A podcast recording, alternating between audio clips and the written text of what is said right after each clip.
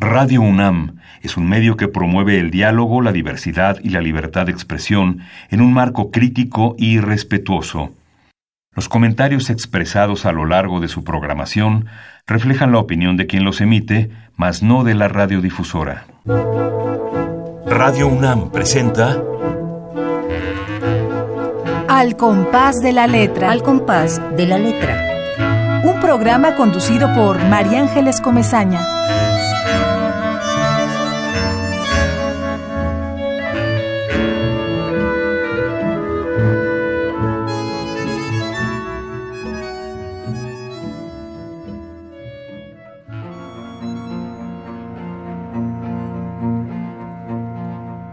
Revela su filiación por una bella sobre todas las otras. Hay venenosas, melibeas hay, unas modernas, otras bequerianas, lúbricas, chulas, tímidas, tiranas, musas de Gustav Klimt o del hentai, saben amoracer, saben achai, son ígneas o lejanas o manzanas, ¿qué importa? Yo tan solo tengo ganas de una palomitay, palomitay, las otras que resuelvan otros miedos o que accidenten otras estaciones, ninguna me será, ninguna tomo. Yo solo tengo olfato, lengua, dedos para gozar las dulces proporciones de la palomitay como palomo.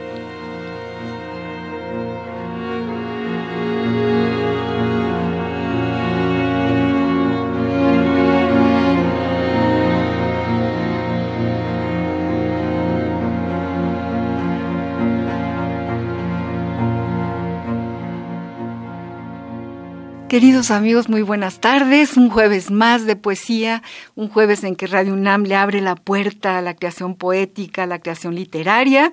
Y bueno, me da mucho gusto saludarlos a todos. Sabemos que hay quien siempre prende el radio a esta hora y está muy, muy, muy cerca del compás de la letra. Soy María Ángeles Comezaña y como siempre estoy enamorada de la poesía. Muero de la ilusión de presentar a poetas jóvenes con propuestas distintas.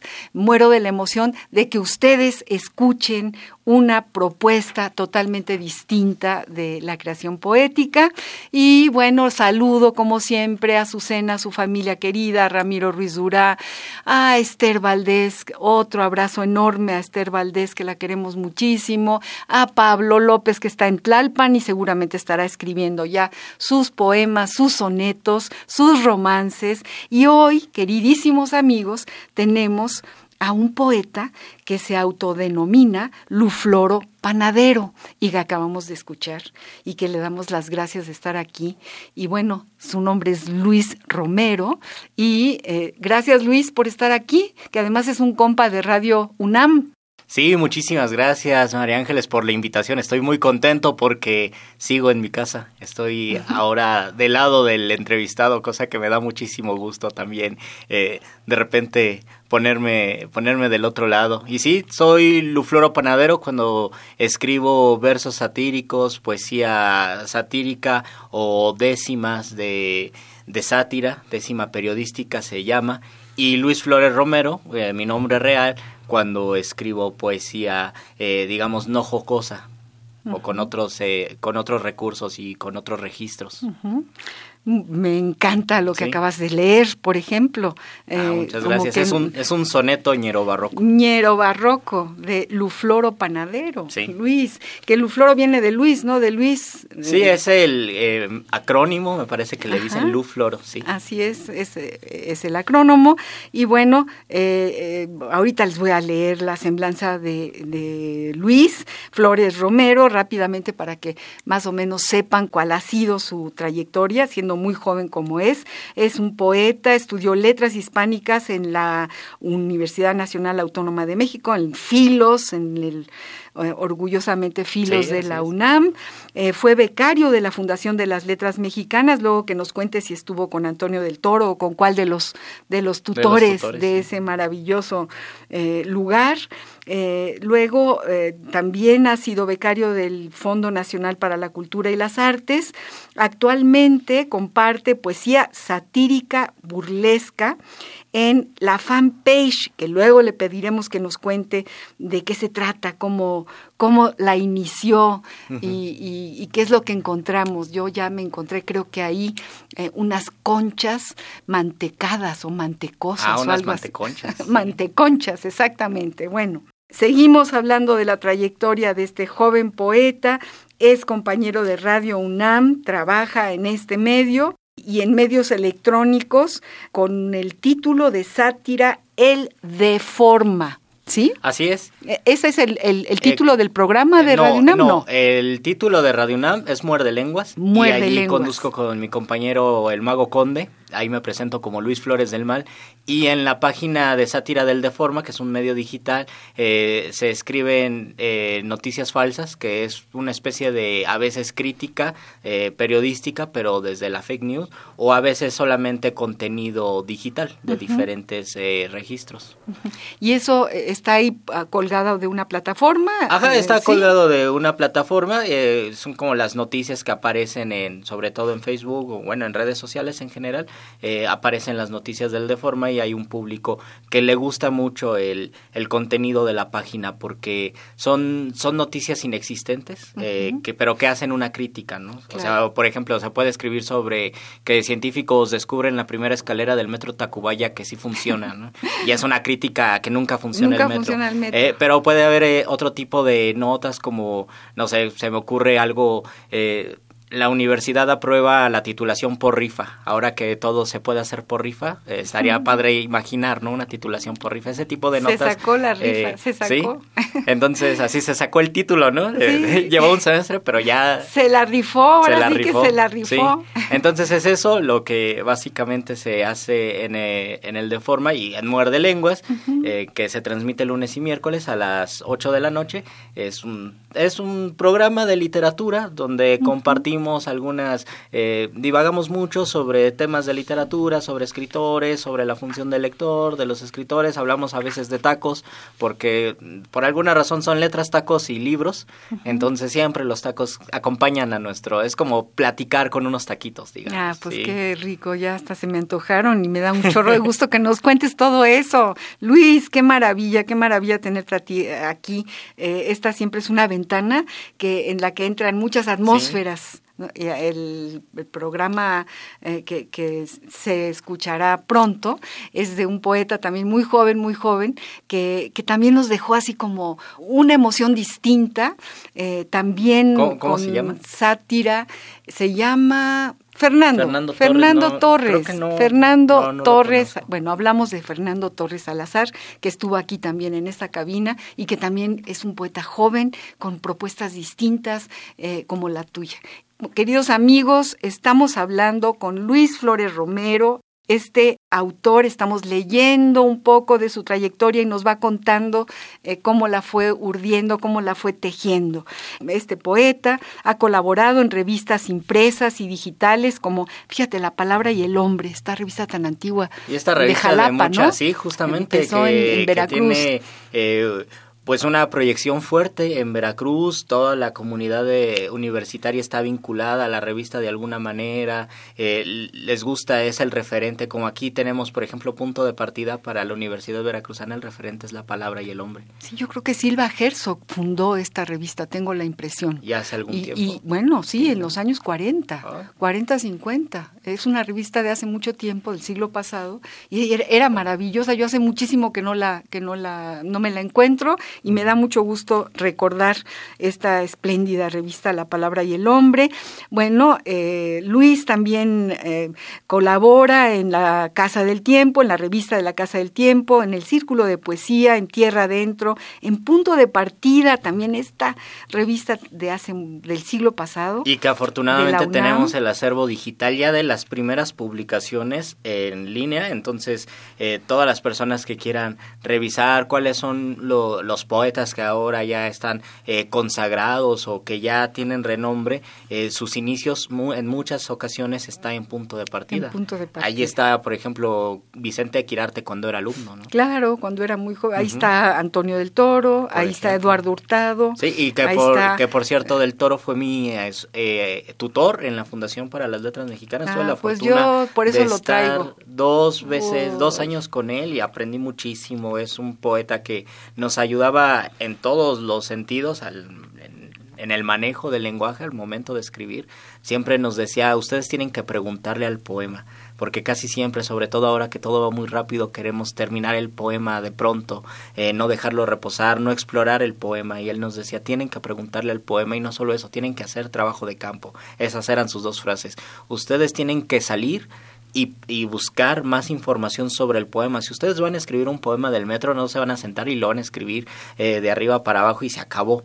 Eh, tienen que explorar el tema y tienen que profundizar en el tema y eso se nota mucho, eh, me parece, en los que tuvimos la fortuna de ser sus alumnos y también en la poesía de Del Toro. Uy, pues no sabes cómo te agradezco que digas esto.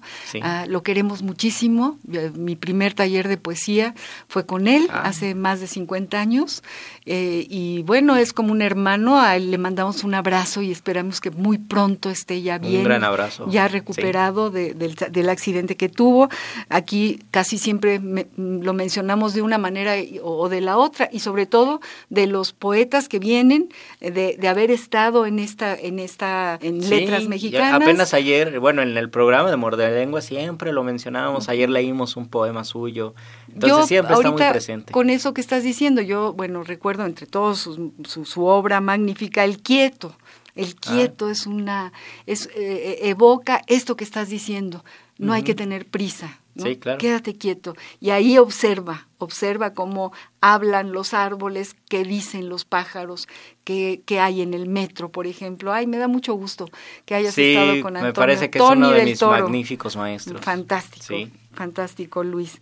Bueno, Luis además ha ganado el premio de poesía joven Jaime Reyes en el año 2009. También ha sido premiado por punto de partida en 2010. Ha ganado el premio de literatura joven Salvador Gallardo Dávalos en el 16, 2016. También el premio de poesía Ramón López Velarde en el 17. 2017 y el Premio de Poesía Bartolomé Delgado de León en el 2018, apenas hace, hace muy poquito tiempo. Ha creado un seudónimo, ya se los, se los decíamos desde el principio, que suena pues delicioso. Lufloro Panadero. Y ahorita nos cuentas por qué, por qué lo de panadero. Ahí, dice su semblanza, muestra su gusto por escribir poesía satírica y memes. También escribe décima periodística. Yo anoté además que ganas este premio de Ramón López Velarde por un poemario que tiene como por título Estación Gentusa, que también me parece genial. Y me parece genial porque te, el jurado te, premió eh, lo que el jurado dijo que eh, daba el premio a Luis, a Luis Romero por el riesgo estético que asume su propuesta literaria.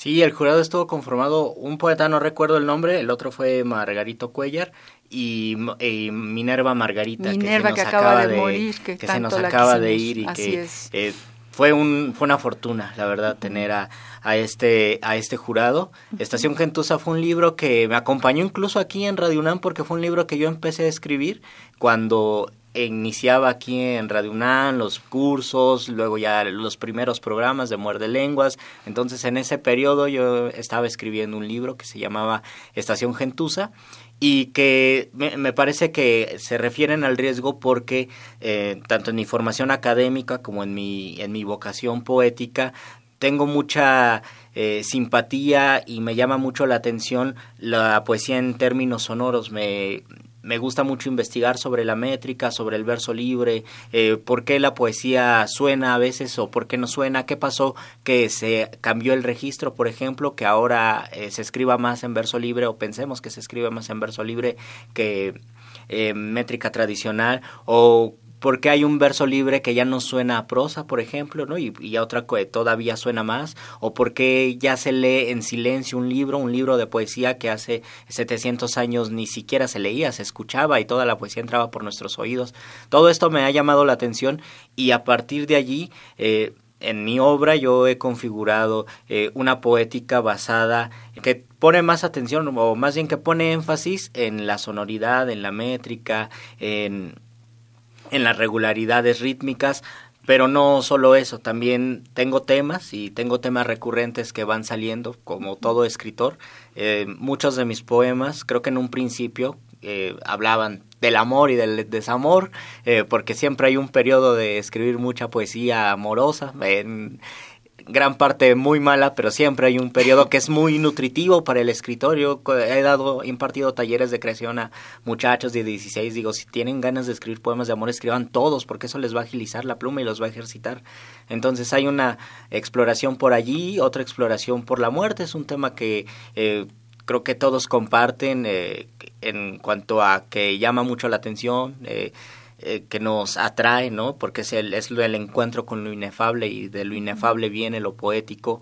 Otro tema que yo que yo he visto que es recurrente desde mi primer libro es la miseria y la monotonía, las grandes ciudades, los contrastes que existen en las grandes ciudades, el desencanto eh, de, de, las personas, ¿no? Eh, hablo muchísimo sobre el, la gente que, que, vive en la ciudad, la gente miserable, hablo mucho de los vagabundos, hablo mucho de los enfermos, eh, de las personas que que están eh, marginadas y que también nosotros podemos estar un paso, ¿no? No sabemos eh, en qué momento al día siguiente podemos ser parte de, de, esa gente, ¿no?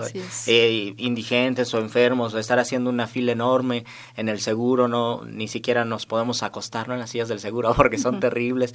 Entonces, todo, todo eso eh, también me llama mucho la atención y lo hablo en, mi poesía. Yo creo que Estación Gentusa se llama así justamente porque remite a una atmósfera citadina de la Ciudad de México, además de, de la gente del día al día, del día a día, de los transeúntes, de la gentuza, como eh, se, le, se le llega a decir de forma despectiva, pero aquí cobra una, eh, pienso que cobra una valoración. Lo colocas nueva. en un poema Sí. y ya con eso imagínate, lo Sí. vuelves, lo vuelves poema. Ajá, entonces eh, yo, yo me imagino que ese era el riesgo porque hablo de, de lo cotidiano de la ciudad, pero busco siempre juegos rítmicos, me interesa el sentido rítmico en la poesía. Ahorita nos vas a leer más cosas para que el público entienda más, además de lo que estás diciendo que me parece espléndido, cómo, eh, cómo eso lo viertes en tu creación poética, Muy que bien. tiene un, un sentido del humor muy, muy único, muy quevediano. Yo te había puesto aquí que es como una eh, satírica, albúrica, quevediana, ¿no? Tienes ahí como un, un sesgo de, de humor y de haber escuchado los ritmos y, y los acentos de esta Sí. ciudad, que son muchos. En el sur y en el norte y en el centro de esta enorme Claro. ciudad se habla con acentos distintos y tú los recuperas en tu poesía. Mm, Sí, a mí, a mí me gusta y sobre todo tener, tener esta identidad en algún momento. Creo que cuando, cuando entré a la fundación y tenía compañeros de otros estados, hablábamos mucho de nuestros acentos. Y yo, hasta ese momento, que yo tenía 23 años, eh, escuché realmente mi acento, que para muchos es lo más común. Si uno va al norte, dice, por supuesto que tienes un acento de la Ciudad de México, pero porque uno ya lo sistematizó, ya lo incorporó, eh, no se da cuenta. No, pero no al momento escucha. de tomar conciencia de, de ese acento o de ciertas palabras eh, o flexiones del lenguaje propias de la Ciudad de México, eso alimenta y enriquece, eh, enri- enriquece la poesía. Sí, pues es que eh, escribir poesía eh, es vivir poesía, es Sí. lo que decía Antonio del Toro, es hacer trabajo de campo, es, es, es poner las antenas y, y fijarte en, en lo que va pasando alrededor, ¿no? En todo lo que pasa en una calle, en todo lo que pasa en el universo que te, que te rodea y, y ser conscientes, hacer conciencia. Y una de las, de las formas más importantes de, de la conciencia es la palabra. Y si esa palabra la transformas en un poema o, un- o una palabra poética, bueno, pues entonces enriqueces ese universo de tal manera que, que, lo puedes compartir con todos. Sí, porque tomar conciencia de una palabra es saborear el lenguaje, es disfrutar el lenguaje. Y hablando de la palabra, tú sabes que en este programa cada uno de los poetas que viene elige una palabra. Y entonces, bueno, pues tú elegiste una que dije yo, ahora, ¿dónde voy a encontrar yo música de esa palabra? Eh, el, el, el invitado de hoy, Luis Flores Romero, eligió la palabra decimonónico. Así es, decimonónico. Decimon, o sea que a él le gusta el siglo XIX, además. Entonces, bueno, vamos a, vamos, si te parece bien, Luis, y luego nos cuentas eh, qué tiene que ver lo decimonónico en tu obra poética y en tu persona. Vamos a escuchar lo que dice el Diccionario del Español de México, del Colegio de México, de la palabra decimonónica. La ruta de la palabra.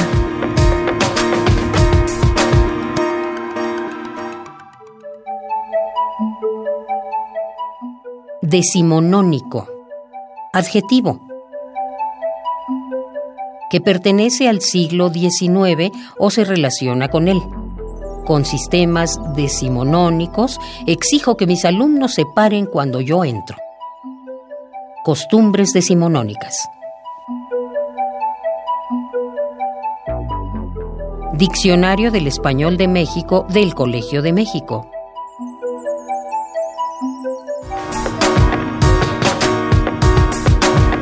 La ruta de la palabra. Te parece, Luis, e, el, este remitente? Esta me, encanta, me encanta la definición, el ejemplo que utiliza, porque uno se imaginaría inmediatamente que ese término se vincula más a lo académico o a un análisis no crítico.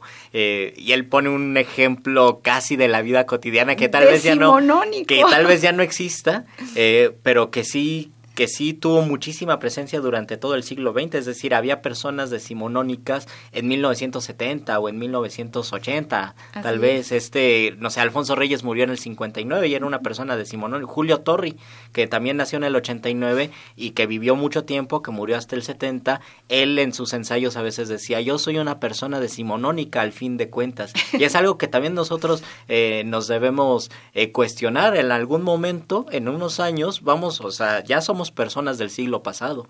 Entonces, por, más que nos sintamos completamente modernos y que utilizamos las tecnologías, somos personas del siglo pasado, así como los decimos. Somos personas de los 20. ¿Te acuerdas cuando decíamos, ah, claro, los 20? Los 20 pues ahora nosotros somos de los 20, ¿no? Somos personas del siglo pasado que estamos desarrollando una vida en la década de, los 20. De los 20, o sea que ya estamos en, ya, ya, se va repitiendo la historia, dándole la vuelta. Y sí, me encantó la palabra decimonónico Justo Antonio del Toro, cuando éramos muy, muy jóvenes, llegó un día a nuestro taller con esa palabra, ah, fíjate. Ah, ¿sí? Y nadie entendió, porque no sabíamos de, dónde venía. ¿Qué es eso de decimonónico? Y él nos explicó que eh, justo lo que dijo el diccionario del español de México. Fíjate cómo eh, el espíritu de Tony del Toro está aquí con nosotros. Sí, y me da mucho gusto que se me haya quedado tanto de, Tony. a mí me da mucho gusto también. Vamos a hacer una pausa musical, ¿qué te parece, Luis? y querido público, sí que me costó trabajo pensar en qué música decimonónica o que tuviera algo que ver con lo decimonónico. Y entonces apareció un flamenco fantástico que se llama Manuel Lombo y que tiene una canción que se llama Chuflas decimonónicas. Vamos a escucharlas. Muy bien. Mira qué bonita viene.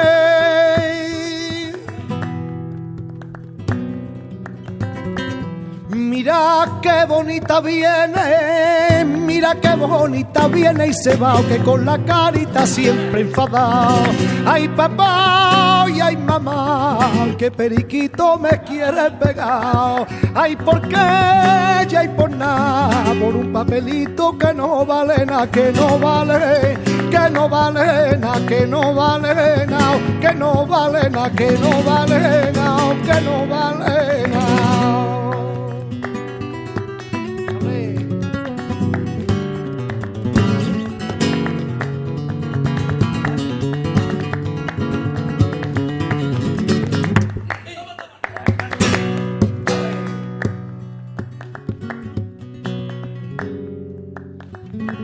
Carpintero, carpintero.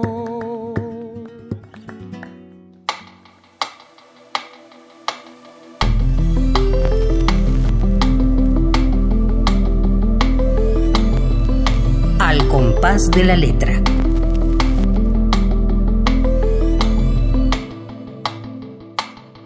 Pues como ves que hay chuflas eh, decimonónicas, Luis querido. Es importante la, la genealogía eh, de, de, la música, de la poesía. A veces pensamos que estamos completamente separados eh, de, de, ese mundo, del mundo del siglo XIX, incluso del XX, pero en realidad estamos muy ligados y hay muchísimos registros, muchísimas eh, eh artes que, que nos vinculan a, a, nuestro pasado y que van a seguir allí, ¿no? Por más digitales que nos que nos convirtamos, siempre vamos a estar ligados a, al siglo XIX. Yo, yo elegí la palabra por una razón sonora, justo por lo que comentaba de, de mi interés por la sonoridad del, de las palabras, por degustar las palabras. A mí me llama mucho la atención que sea una palabra doblemente esdrújula que es, no sé, debe, deben existir otros conceptos que tengan este doble juego decimonónico, do, doble juego esdrújulo, eh, pero por eso me gusta muchísimo, porque eh, el español es un idioma mayoritariamente de palabras graves, es muy complicado, es más común encontrar palabras graves que palabras esdrújulas, pero también es muy en el país llama mucho la atención que México sea un nombre esdrújulo y hay muy claro. pocos países de esdrújulos hay eh, Líbano Mónaco que es chiquito no eh, Sudáfrica uh -huh. México entonces también me llama la atención por eso porque las palabras esdrújulas siempre tienen una vibración uh -huh. siempre tienen una capacidad evocativa yo me imagino que hasta litúrgica siempre hay algo fuerte en una palabra esdrújula entonces se saborean muchísimo y también son palabras muy difíciles de rimar. Al momento de escribir eh, poesía con métrica eh, se utilizan palabras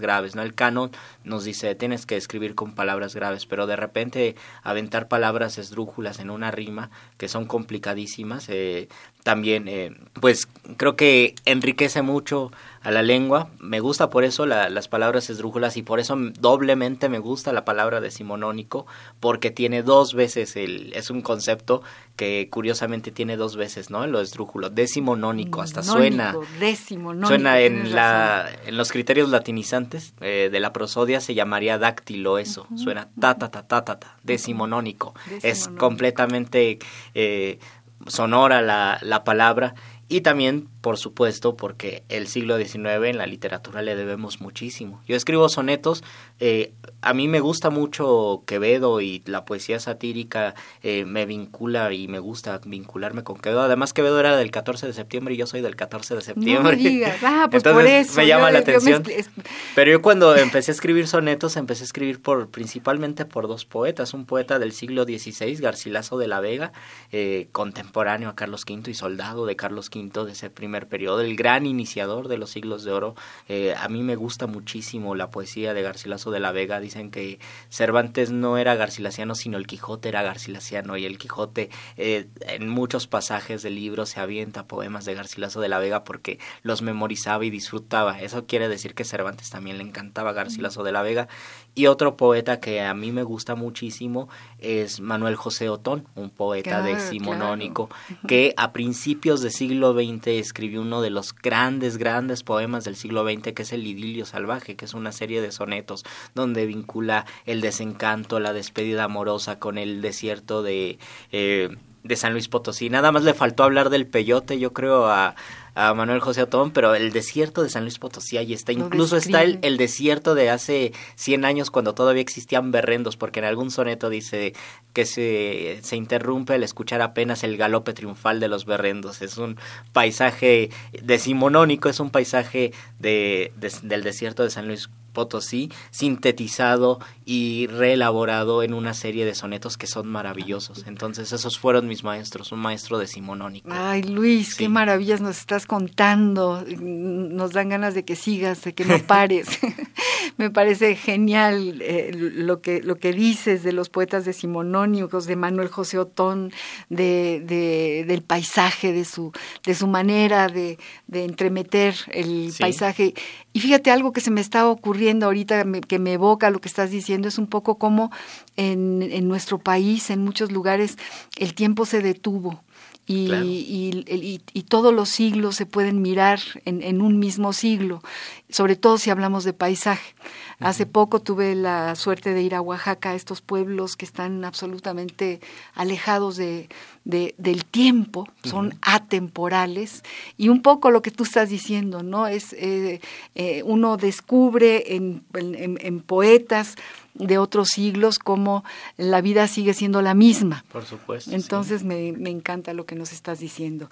Queridos amigos, eh, tengo que decirlo muchas, muchas veces, estamos hablando con este poeta joven, Luis Flores Romero, y queremos que nos lea poesía, queremos que nos lea eh, otro de sus poemas satíricos o de los que él quiera. Muy bien, eh, voy a leer tal vez de, del libro Lotería del Baladro, que es un libro que en muchos, en muchos casos yo trabajé eh, y por eso quiero leer algo de aquí con, eh, con Antonio del Toro, cuando, cuando estaba en, en la fundación.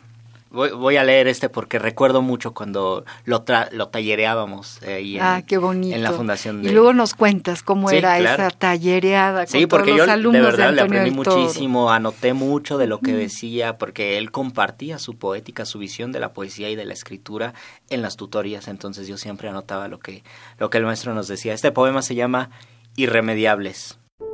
Feos, de verdad que somos feos rugosos en las carnes, repulsivos, cada vez con menos pétalos. En un vagón del metro voy metido, me doy cuenta. Fea la señora. El señor de aquí adelante feo, el bebé feíto. ¿Dónde nos tronamos? ¿Qué trabajoso día nos deja tan accidentados, tontos, acres, cejijuntos? Desfilamos desabridos, vamos turbios, malogrados, todos arruinados de raíz. El vendedor que se ha subido, tan feo como el otro que apenas se bajó. No hay cirugía para nuestras quemaduras prenatales. Solo podemos ignorarnos, fingir que vamos solos, poner la cara seria, pero nos delatan las espinas, el óxido en la frente o pelos donde no queremos pelos. ¿Quién nos percudió, nos hizo tan maltrechos, elefánticos, risibles? Nunca hubiéramos del sótano salido. ¿Cuándo fue que nos desafinamos tanto? ¿Cuándo nos pusimos tan refeos? Dos enamorados no dejan de besarse. Qué feos quedarán después de la catarsis, feos, como si estuviéramos hablando todo el tiempo con la muerte. Carraspientos sí que somos cáscaras. Iremos a dormir, destartalados de nosotros, aunque el sueño no remedie nuestro desfiguro.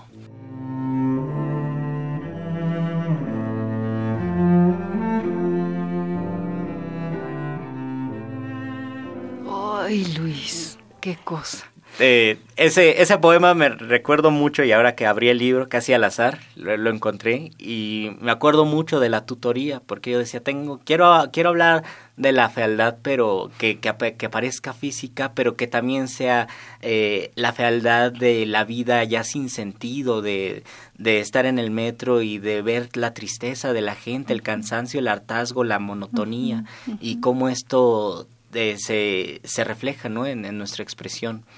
Eh, y yo recuerdo mucho que del toro me, no sé, el poema terminaba distinto y me decía, no, el final tiene que ser este verso, aunque el sueño no remedie nuestro desfiguro, tienes que no remediar la fealdad, no, no ofrezcas ninguna esperanza, no ofrezcas una solución en el poema, este es el, el final. Y a mí me gustó mucho porque del toro siempre ha tenido una gran visión para para todo el poema, pero es tan cuidadoso que trabaja los principios, el intermedio, el final, y nos decía muchas veces, a veces el final del poema no está cuando terminas de escribir, a veces al principio encuentras ese final o conforme lo vas escribiendo encuentras ese final y uno tiene que saber identificar en qué momento tienes que terminar el poema. Entonces decía, no, no se deben preocupar tanto en cómo terminar el poema, porque a lo mejor ya tienen ese final, ¿no? Y esa, el, el, el, verso que cierra eh, que cierra los poemas tiene que ser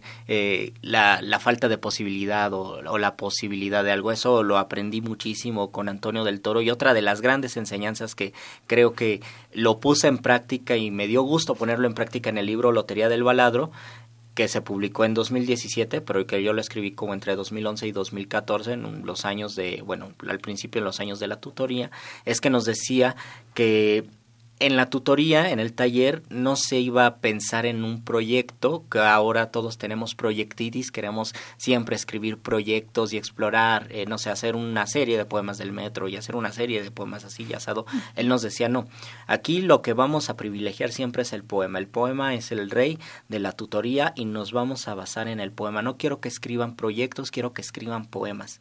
Y eso a mí me gustó y me enriqueció mucho en mi trabajo porque me hizo pensar, tener mayor cuidado en los poemas que quería escribir. Entonces, durante el periodo de, beca y después de la beca, yo dije, yo el, libro que quiero, el resultado de aquí, quiero que sea un libro heterogéneo, no quiero un libro que esté dividido en capítulos, que el primer capítulo explore tal y el segundo capítulo sean poemas en prosa y ese tipo de, de libros, yo no quería algo así, o que interdialogue con otro autor. Yo dije, yo quiero un libro misceláneo donde esté el título y el poema, el título y el poema no dividido, eh, simplemente una colección de poemas. Yo aspiraba muchísimo a un poemario, ¿no? Como se escribía eh, justamente en el, en el siglo XIX.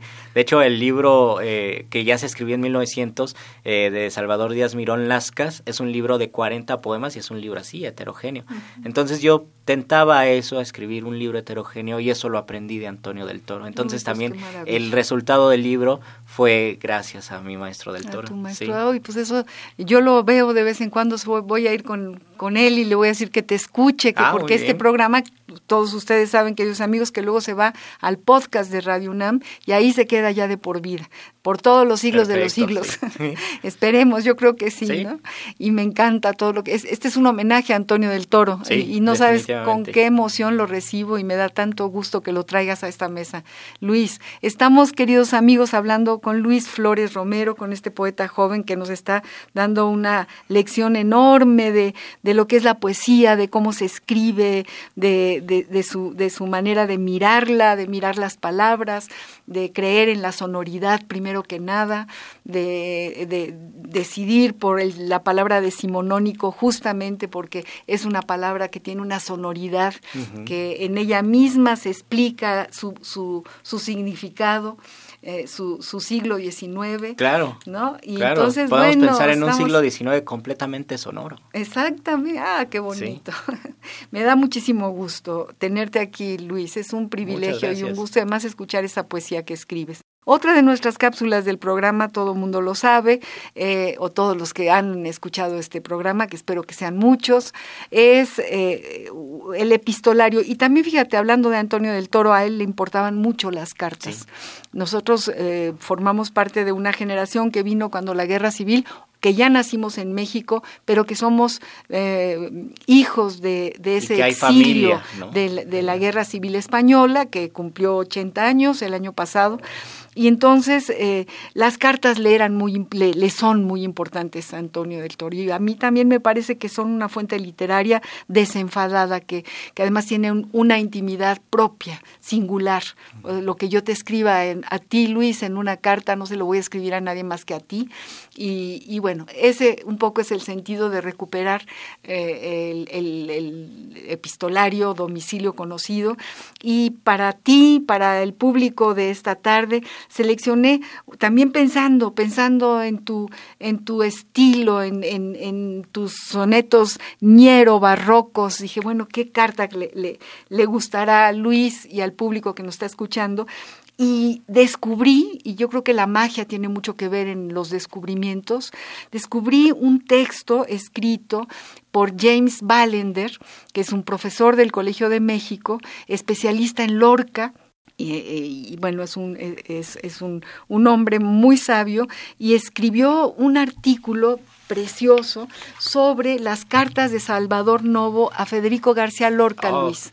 Y entonces yo seleccioné una carta que yo no, de hecho me, me, me estoy enterando, así soy de ignorante, que Salvador Novo adoraba a Lorca y le escribía cartas y quería traerlo a México. Sí, Y- ese fue de los grandes proyectos frustrados, porque Salvador Novo, el cronista de la ciudad, eh, pensar que él hubiera paseado a Federico García Lorca y No, mostrar, le hubiera, mostrado la hubiera ciudad de paseado México. él del brazo de los Sí, de- porque incluso, él era sí. él Por supuesto, se conocieron en Argentina. Así Eh. Lorca le, le regaló, y eso lo cuenta, ¿no? En, en el prólogo de, de Porrúa, le regaló unos dibujos para su libro. Y en un, hay un poema muy curioso del- de, Novo, que es un romance de un torero que llega a México, se enamora de una mexicana se va a España y la mexicana queda enamorada completamente del torero. Muchos dicen que es una alegoría al romance que podía haber sostenido Lorca con, con Salvador. Salvador Novo, sí. no, bueno, yo no lo sabía y ahora tú me Sí. lo enriqueces más y entonces eh, transcribí a mano porque además no se podía no se podía copiar no se podía copiar y pegar, así que la fui escribiendo y me fui sintiendo eh, en mi mano que cómo Salvador Novo se sentía al escribirle al gran. Poeta García Lorca. Vamos a escuchar esta Sí. carta curiosa, entrañable, tierna, eh, que no me la esperaba de, de Salvador Novo a García Lorca. Epistolario. Domicilio conocido. Domicilio conocido.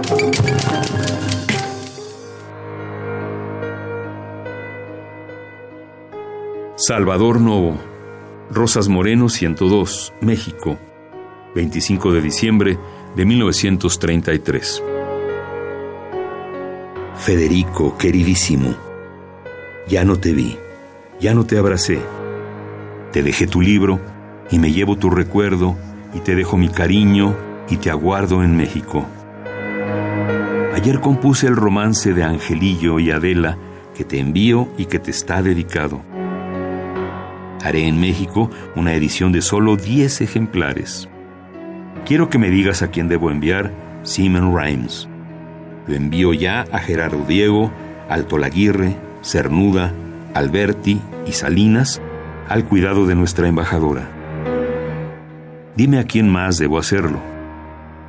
De Buenos Aires va para Madame Dambila, Nieves y Pedro Enríquez. ¿Crees que deba enviar más? ¿Verdad que no? Cuéntame cómo acabó el enojo de la mujer con bigotes.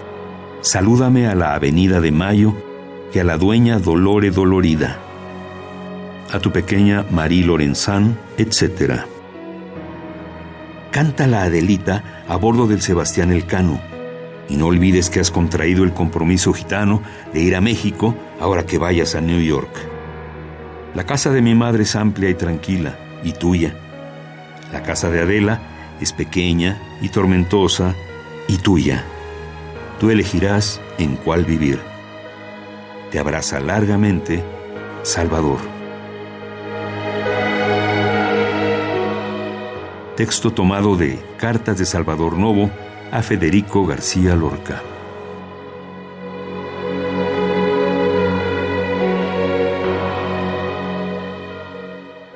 Parece, Luis? Está conmovedorcísima la carta, sí, se nota Salvador Novo, se nota enamoradísimo de Lorca y con la gran ilusión.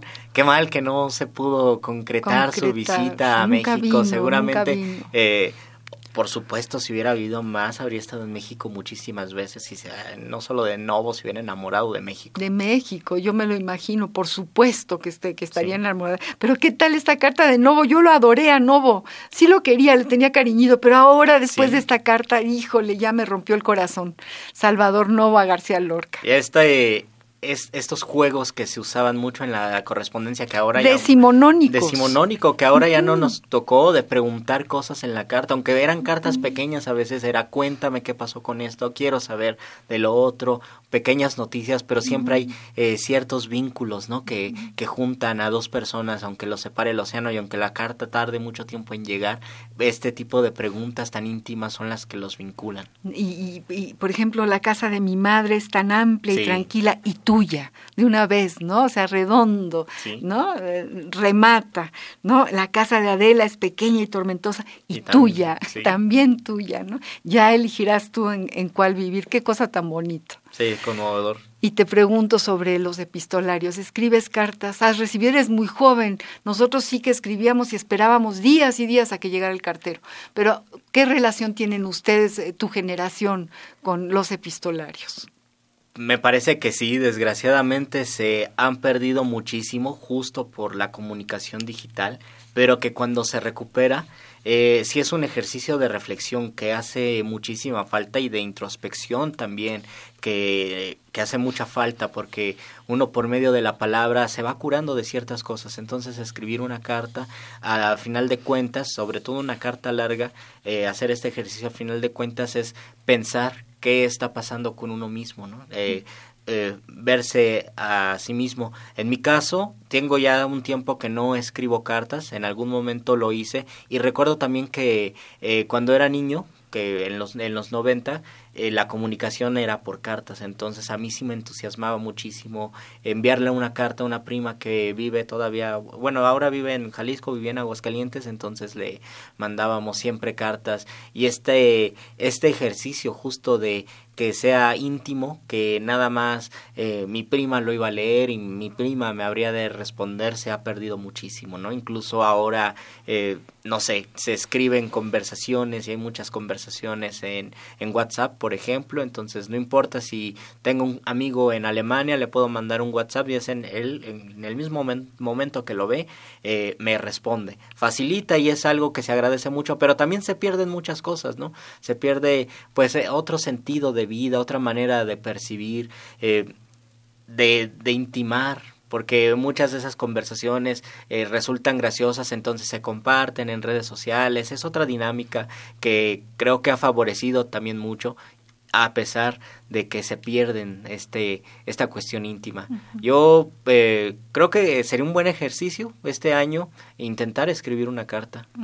Yo lo que nunca he hecho y he intentado hacer es escribir una carta en verso con este eh, terceto dantesco que también así se escribían las cartas. Es algo que me debo a mí como escritor y es algo que me gustaría mucho hacer también.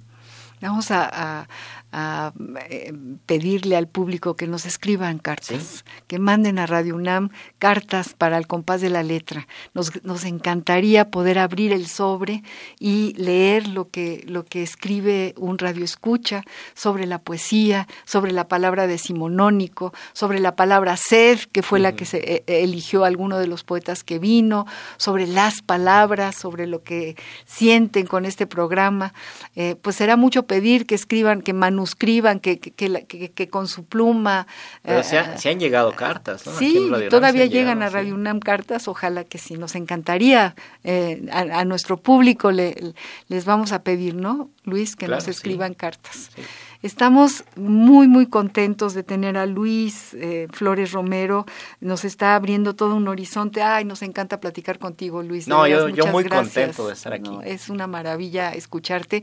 ¿Por qué no nos lees otro poema? Ya estamos muy cerca del final y nos gustaría que de otro libro o de otro o de, o de tus ñero barrocos sonetos eh, nos, nos, leas alguna otra cosa. Eh, les voy a leer de Estación Gentusa, que es el libro posterior a Lotería del Baladro. Y además es el premiado por Margarita, Minerva, ah, Villarreal y otros.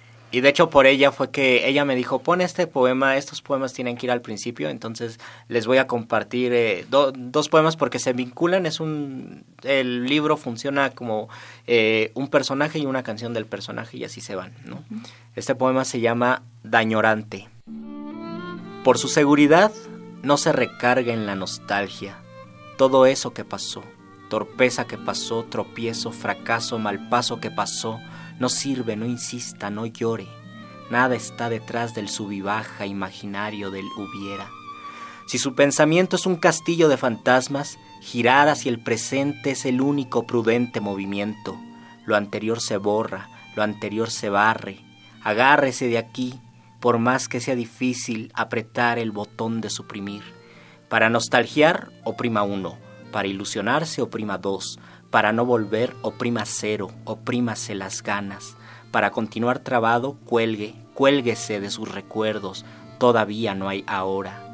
Dejar caer el hoy en los desórdenes vividos es como no querer quitarse los calzones con los que alguna vez se fue dichoso, y a pesar de que la dicha ya se fue, el atormentado se atornilla en su pasado, se ensucia en su silencio. No se recargue en esa melancólica pared. El pasado no se quiebra, no se azote, puede quebrarse usted.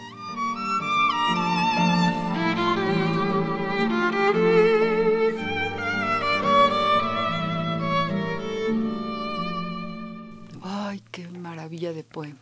¿Lo sigues? Sí. Síguelo leyendo. Canción, canción de Dañorante. Aquí solo se encuentra el animal monstruoso que no sabe ser olvido, que se adentra torpemente en el presente. Lo demás es antes, es descuido. Nada más es calendario, nada más escaparate para el polvo, lo querido, lo que enfada, lo difícil descosido y lo sido. Mucha página detrás, mucha lámpara apagada, mucha paja pertinaz y lo demás una pretérita desmoronada y amarada, ya gastada, ya gastardan en borrarse, el reloj sus números esparce, el ayer insiste en estas horas, empotrado, empobrecido, tiempo tronado, tiempo crecido más de la cuenta. Como tumores están los días anteriores, parásitos del hoy, el hoy hinchado de sus pútridos ayeres. Lo demás es preguntar quién soy y no saber quién eres, y acariciar el animal monstruoso que se llama pasado, se aferra a mi lado, no está desterrado, se emperra, se torna catarsis, calambre, calor, calabozo, y luego con hambre se instala en mi mente, mastica y mastica, no sé qué mastica, tal vez mi presente. Ay, Luis. Es, son, son dos poemas al final, pero dos poemas que, que, se, se, vinculan, que se vinculan, ¿no? Y es una introspección y de alguna forma eh, como un, no sé, a la hora de, de mirar todo lo que miras, hasta me dan ganas de perdonarme yo a mí misma, Sí, ¿no? el- porque ese monstruo lo tenemos todos adentro. Sí, le decía Gonzalo Rojas que la nostalgia es venenosa y es muy venenosa la nostalgia. Nos, Pedro Páramo, el rencor vivo, ¿no? Eh, Siempre mirar hacia el pasado, que también es algo que tenemos decimonónico definitivamente.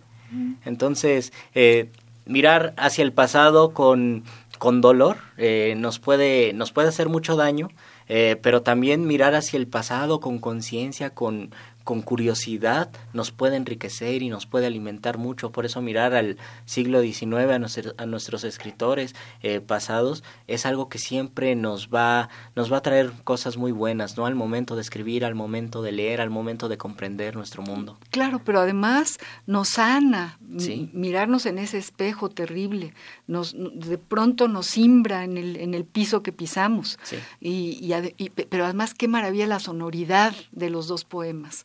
Cómo, cómo la trabajaste.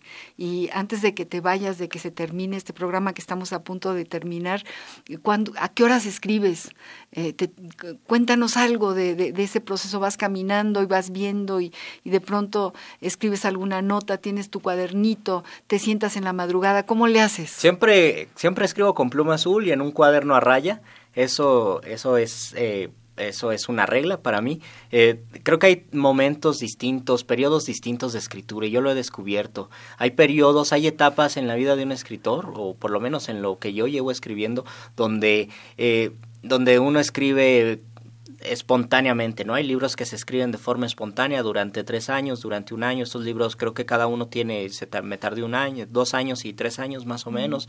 Eh, entonces va, va variando mucho. Eh, hay momentos donde ya se trabaja muchísimo el poema en la mente y de, de pronto aparece allí. Casi siempre yo escribo en la noche. Eh, el primero, el de Lotería del Baladro, son ejercicios que a pesar de que en la fundación uno va, bueno, favorable, posiblemente va a escribir. Eh, yo no podía escribir en la fundación, yo leía en la fundación y en mi casa escribía en la noche, en la madrugada. Y en la Estación Gentuza algunos poemas, yo daba clases, eh, entonces entre, eh, entre las horas libres yo escribía algunos poemas, los iba trabajando. Y ahora sí es más disciplinada, tal vez también con el tiempo, mi escritura, mi ejercicio, y sí procuro que sea en la noche. Eh, algunos poemas también después de trabajar, por ejemplo, siempre hay tiempo para escribir. Siempre, siempre. Sí. Irrumpe esa chispa Claro. y, y ahí uno la, la escribe, la deja pegada en el papel. Queridos amigos, se nos acaba el tiempo. Estamos realmente muy conmovidos con esta propuesta, con todo lo que nos has enseñado, Luis. Eh, qué maravilla tenerte aquí en Radio UNAM, de este otro lado, porque tú estás en Radio UNAM del mío y ahora este, nos has hecho el favor. Si este programa es una ventana, yo, yo me cambié de cuarto, como quien dice. sí, verdad que sí. Y yo qué privilegiada de tenerte y de escucharte y, de sentir lo que escribes y seguirte leyendo. Es una ventana que, que hay que tener construida en nuestro interior siempre para abrirla y leerte. Eh, ¿Dónde conseguimos tus, tus libros? Hay algunos ejemplares de Lotería del Baladro en la librería Jorge Cuesta. Eh, Estación Gentusa, desgraciadamente, se agotó el tiraje. Yo eh, me he intentado contactar con la Universidad de Zacatecas, que es el que edita el libro, a ver si me pueden traer más, más libros, más, ejemplares. Y Sonetos Ñerobarrocos y, la y el segundo libro, que será Décimas Ñerobarrocas. yo espero que sí salgan este año, porque llevo como tres años diciendo, este año sale la reedición de sonetos y la edición de las décimas, así estoy desde hace tres años, pero ahora creo que sí va a ser definitivo, este año sale sonetos ñerobarrocos, décimas ñerobarrocas por el sello Gorrión Editorial, así que si les interesa busquen en Facebook Gorrión Editorial, eh, y en algún momento aparecerá eh, la, la, novedad, los, los, dos libros, o también en mi página de Lufloro Panadero, donde comparto memes y en cuanto salgan los libros, también ahí les voy a decir. Bueno, queridos amigos, pues ya saben, eh, internense en, estas, en esta poesía, es muy, muy importante, es un espejo, nos podemos reconocer, y sentir, eh, hasta perdonar. Claro. Y me parece maravilloso y te agradezco mucho, mucho, Luis, que hayas estado aquí. María Ángeles, muchísimas gracias y muchas gracias por invitarme y un saludo al auditorio, que mi auditorio de Mordelenguas integre y también al revés, ¿no? Yo, ojalá que sí, eso será fantástico. Yo creo que, que a partir de, tu visita aquí eh, vamos a tener más público, así que me parece e, espléndido. Queridos amigos, Muchas gracias por estar aquí con nosotros un jueves más de poesía, de creación poética, de, aire puro que, tenemos en, en, esta tremenda, querida y odiada ciudad, como diría nuestro Efraín Huerta. Muchas gracias por escucharnos, muchas gracias eh, a Ivonne Gallardo, nuestra productora, muchas gracias a todos los que nos escuchan. Otra vez mil gracias a ti, Luis. Yo soy María Ángeles Comezaña. Muy buenas tardes y hasta el próximo jueves. Thank you.